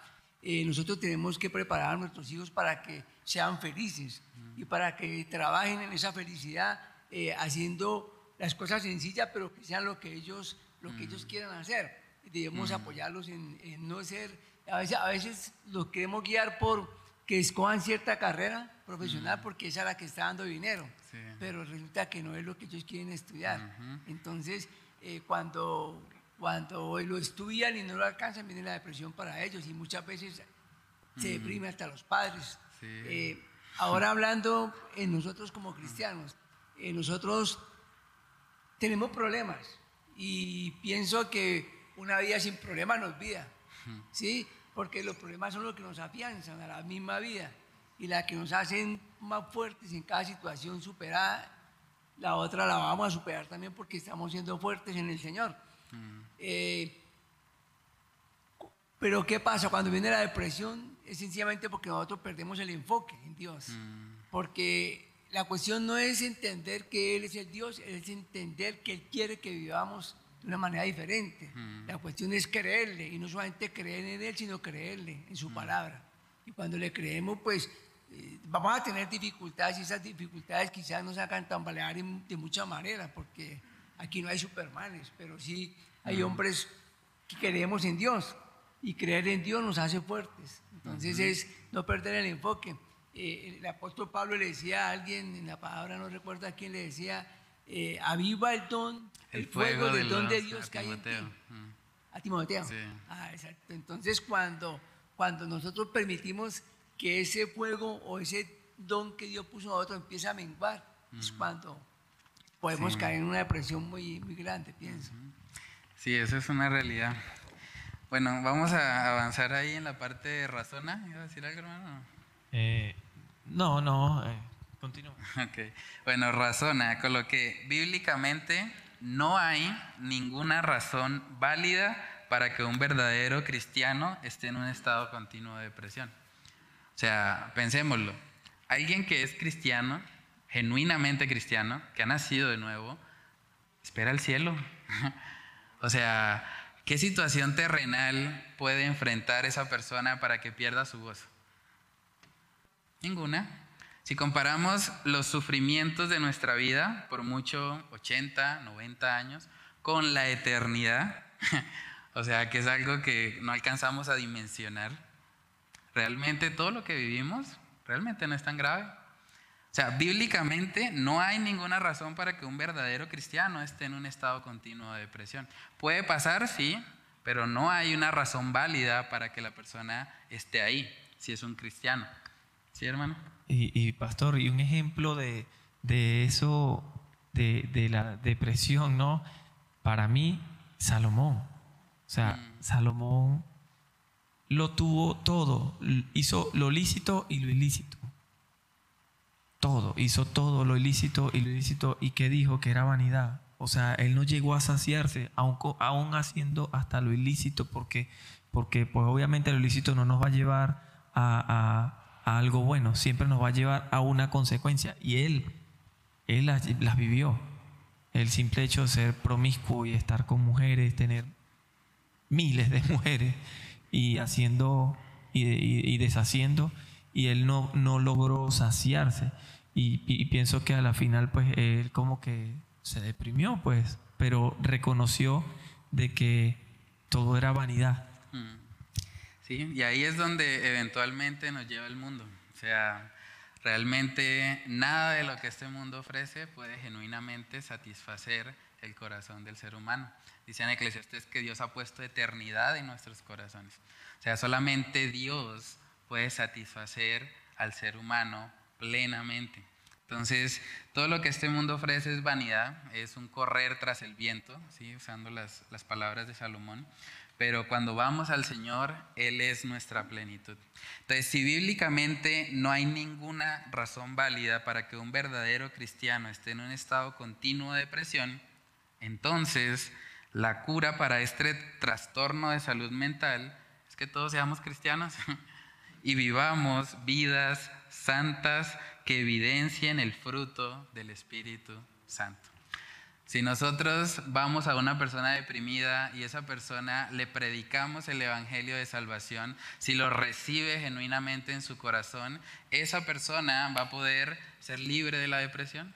Esa es la cura. Ahí está la solución. No está en el psiquiatra, aunque pueda ayudar.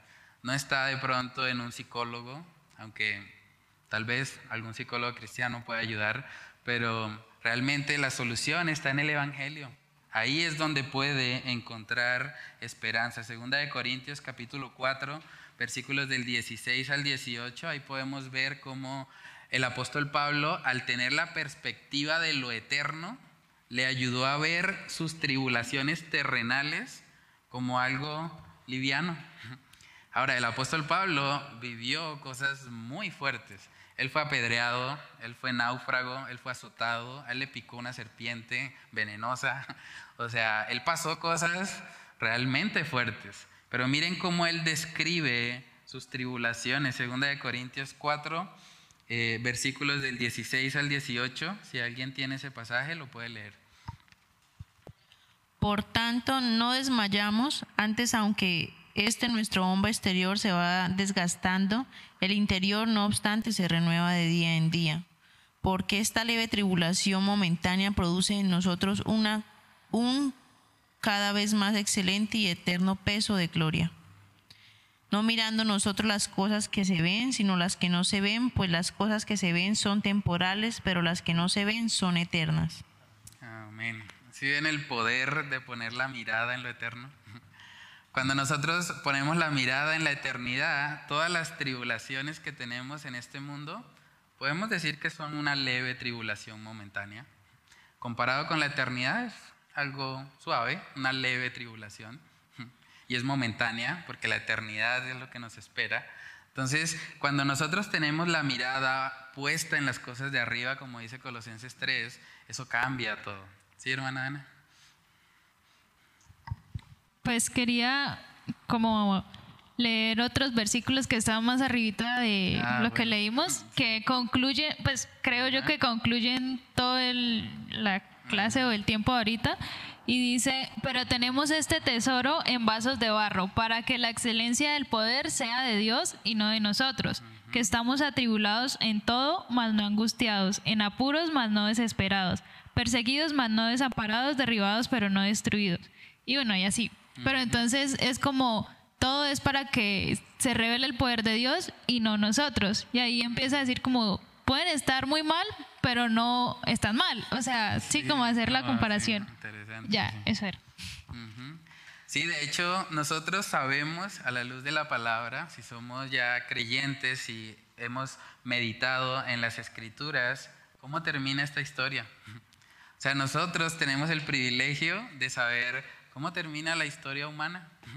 Apocalipsis capítulo 21, versículos del 3 al 5.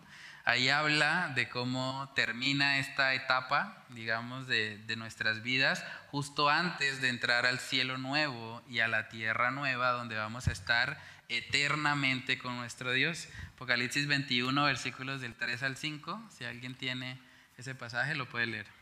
Y oí una gran voz del cielo que decía, He aquí el tabernáculo de Dios con los hombres, y Él morará con ellos, y ellos serán su pueblo, y Dios mismo estará con ellos como su Dios. Enjugará Dios toda lágrima de los ojos de ellos, y ya no habrá muerte, ni habrá más llanto, ni clamor, ni dolor, porque las primeras cosas pasaron, y en Él estaba sentado, perdón, y Él estaba centrado en el trono y dijo, he aquí yo hago nuevas cosas, nuevas todas las cosas. Y me dijo, escribe porque estas palabras son fieles y verdaderas. Amén. Ahí termina. Ese es el final. Enjugará Dios toda lágrima de los ojos de ellos. Ya no habrá muerte, no habrá llanto, ni clamor, ni dolor, porque las primeras cosas pasaron. ¿Saben que toda depresión es temporal? Toda depresión es una leve tribulación momentánea. Si le pertenecemos a Cristo, si somos de Él, nos espera la gloria, nos espera una eternidad con Él, donde ya no habrá depresión, donde ya no habrá llanto, ya no habrá muerte, ni clamor, ni dolor. Todo eso será parte del pasado. Y vamos a estar viviendo eternamente con nuestro Salvador. Cuando ponemos la mirada en las cosas eternas, en las cosas de arriba, eso nos ayuda. Eso nos ayuda porque cualquier tribulación realmente es momentánea comparado con lo que nos espera. Yo veía, no sé si ustedes tuvieron la oportunidad de ver el, bueno, la ceremonia de sepultura de Ángel Hernández, no sé si alguno la pudo ver. Eh, hay una parte en la que una de las amigas de ella entra ahí a la ceremonia y cuenta o, o coloca un audio que ella le envió a otra paciente con cáncer.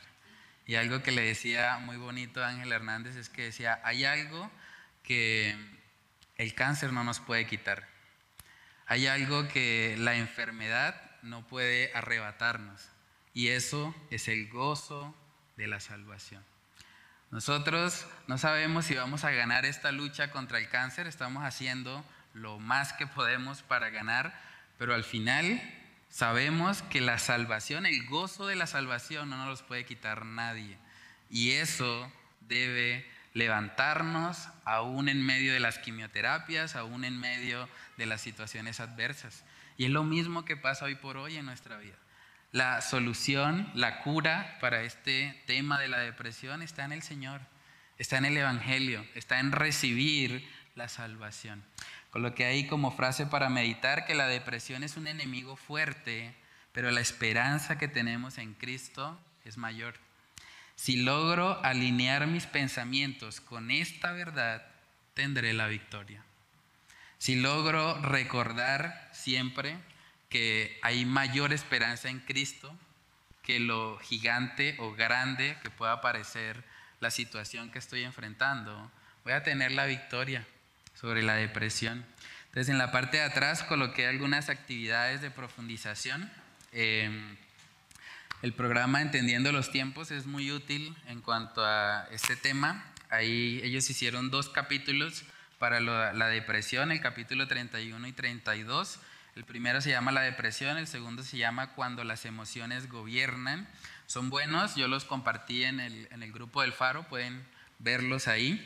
Y la idea es que puedan revisar los videos y escribir ahí en el recuadro las principales enseñanzas que les dejó el video. En el segundo punto coloqué un testimonio muy impactante. Yo creo que ese es un testimonio que, pues, personalmente ha sido de mucha bendición para mí. Hay una mujer que se llama Johnny Erackson Tada. Yo les compartí ahí el video. Esta mujer a los 17 años se lanzó a una piscina que no tenía la suficiente agua, recibió un golpe en su cabeza que la dejó paralítica por más de 50 años, le ocurrió a los 17 años. Ella tuvo una depresión muy fuerte como consecuencia de eso, pero el Señor usó esa depresión para que ella conociera el Evangelio y ahora esta mujer en una silla de ruedas, paralítica, está testificando a otros de quién es el Señor. Y está llevando la esperanza a todos los discapacitados, a todos los que están enfrentando una paraplegia. Y ella ha sido grandemente usada por Dios para alcanzar a estas personas con el Evangelio. O sea, la multiforme de gracia de Dios es tan grande que puede usar una situación adversa como la que ella vivió para alcanzar a otros con el Evangelio. Entonces el testimonio de ella es muy impactante, se lo recomiendo, ahí lo puse también en el grupo del faro. Y la idea es que después de verlo podamos analizar cómo esta mujer pudo superar la depresión a pesar de haber quedado paralítica. O sea, la paraplegia no se fue. O sea, ella siguió siendo paralítica, pero aún así superó la depresión. Entonces yo creo que es un muy buen testimonio. Eh, podemos escribir ahí lo aprendido y como tercer punto coloqué a manera como de reflexión personal cómo le predicarías el Evangelio a una persona que está manifestando síntomas de depresión. ¿Cómo le ayudarías a dejar de centrarse en sí mismo y más bien poner la mirada en el Señor? Entonces esas son las actividades para que podamos profundizar un poco más en este tema que es muy amplio y que realmente requiere de nuestra preparación para poder ser luz en medio de tanta gente que está manifestando problemas con, con, la depresión. Entonces no sé si haya alguna pregunta, comentario, duda. ¿No? ya es tarde. Bueno, vamos a orar, sí, qué pena eh, la hora. ¿Sí? Eh, quería agregar algo eh, en la parte donde la palabra dice que no conformarse ¿sí? a los, Mm. a los de este Deseos de este siglo. mundo. Eh, eh, recuerdo, por ejemplo, cuando Pablo dice que quién me librará de este cuerpo de muerte, ¿no? y, y en ese proceso, obviamente, o sea, uno como cristiano, de hecho, yo lucho con eso. O sea, precisamente ahorita dando- me estaba dando cuenta que en parte las luchas que yo tengo es eso, me cogen episodios de depresión y no es porque no vea la obra del Señor, sino porque en esa lucha de querer hacer lo bueno no lo puedo hacer. Entonces yo creo que debemos ser muy fieles en, en poder esto, ayudarnos en oración unos con otros, en no desanimarnos, en ver nuestras circunstancias, sino perseverar y saber que a pesar de que uno no hace lo, siempre lo que el Señor quisiera, o más bien de pronto el mismo egoísmo de uno de querer lograr hacer las cosas y poder permitirle al Señor que Él se glorifique. Y algo, algo que, que conversábamos el miércoles pasado, y fíjese hermano, si usted no dice eso, ¿por qué voy a orar por usted? Si usted no me dice que, que tiene un- una lucha, ¿no? Y eso lo conversaba con los hombres eh, la semana pasada, o sea, debemos confesarnos los unos a los otros nuestras debilidades, porque somos el cuerpo, somos el cuerpo de Cristo. Entonces, ¿cómo, ¿cómo yo voy a saber que el hermano está pasando por una dificultad si no me la dice? No somos telépatas, no somos, no sé, adivinos, eh, y ni, ni- ni tenemos el- el- el- el- la mente de Dios, que, que- que- que es eh, este, finita, infinita, o sea, Él lo sabe todo, no tenemos ese poder. Entonces es bueno que eh, nosotros busquemos a alguien de nuestra congregación y le digamos, hermano, tengo esta lucha, ayúdame, ayúdame hermano, porque, o sea, no estamos solos. Y sé que ah, eh, eh, está- hay hermanas que, que- que la pueden ayudar, hay hermanos que nos pueden ayudar. Yo estoy pasando por una lucha, oye hermano, estoy pasando por este momento, pero no callarnos, porque el diablo lo que quiere es que nosotros no hablemos, él nos tiene así, no- nos quiere poner la mano en la boca para que nosotros no hablemos y nos quiere amordazar. Y te animo, hermana, a que a que te fortalezcas con, con otra con otra mujer, con otra hermana de la iglesia y pues nosotros también los varones apoyar a, a nuestras hermanas en oración. Amén. Sí, de verdad es muy importante. Hay que entender que somos una familia y, y, como familia en la fe estamos para apoyarnos los unos a los otros y que todos estamos en esta carrera, en esta lucha. Yo creo que todos hemos estado en Romanos 7. Todos hemos experimentado que no hemos logrado realmente lo que el Señor pide de nosotros, pero algo hermoso es que después de Romanos 7 viene Romanos 8. Y en Romanos 8 dice, ahora pues no hay ninguna condenación para los que están en Cristo Jesús. En últimas, nuestra incapacidad, ver nuestras fallas, ver que no logramos lo que deberíamos o lo que quisiéramos lograr, debe llevarnos nuevamente al Evangelio debe llevarnos a ver que a pesar de que somos miserables, como el apóstol Pablo lo dice, no hay ninguna condenación en Cristo a los que están en Él. Y eso debe ser la motivación en nuestra vida. Cuando vemos nuestras fallas, cuando vemos nuestra incapacidad, eso debe llevarnos a correr a Cristo. Que Él sea realmente nuestro Salvador en medio de nuestras incapacidades. Entonces es muy importante eso, también lo que decía el hermano, somos familia, podemos hablar. Hay gente que dice, bueno, yo solo con Dios vivo mis, mis luchas, pero no se da cuenta que a la luz de la palabra Dios vive en otros hermanos, porque el Espíritu Santo mora en aquellos que han creído el Evangelio. Entonces cuando usted busca un hermano en la fe para confesar su pecado, para pedirle consejería bíblica, no está usted sacando a Dios de la ecuación. Se está buscando a Dios en la vida de ese hermano, porque Dios ha dotado a la iglesia de diferentes hermanos, diferentes dones, diferentes capacidades para que esos hermanos puedan ser de bendición. Y en la iglesia nos ayudamos, nos estimulamos los unos a los otros al amor y a las buenas obras. Entonces debemos aprender a vivir como una familia. Muchas gracias Daisy por abrir tu corazón. De verdad que es de mucha bendición para, para todos nosotros y debes saber que aquí cuentas con una familia, que estamos para apoyarte, que vamos a orar y yo sé que el Señor se va a glorificar en nuestra vida en la medida que también nosotros le damos el primer lugar a Él. Amén. Entonces, y, si, no, si no todo esto no tuviera sentido, mm. el hecho de estar aquí no tuviera, no tuviera sentido, porque para eso estamos aquí, o sea, eh, sí, crecemos en el Señor, pero necesitamos también afianzarnos los unos con los otros, apoyarnos en el hermano, hermano.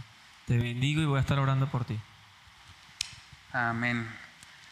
Eh, bueno, voy a leer un último texto para cerrar. Efesios 4 dice que él mismo, hablando del Señor, constituyó a unos apóstoles, a otros profetas, a otros evangelistas, a otros pastores y maestros, a fin de perfeccionar a los santos para la obra del ministerio, para la edificación del cuerpo de Cristo, hasta que todos lleguemos a la unidad de la fe y del conocimiento del Hijo de Dios, a un varón perfecto a la medida de la estatura de la plenitud de Cristo.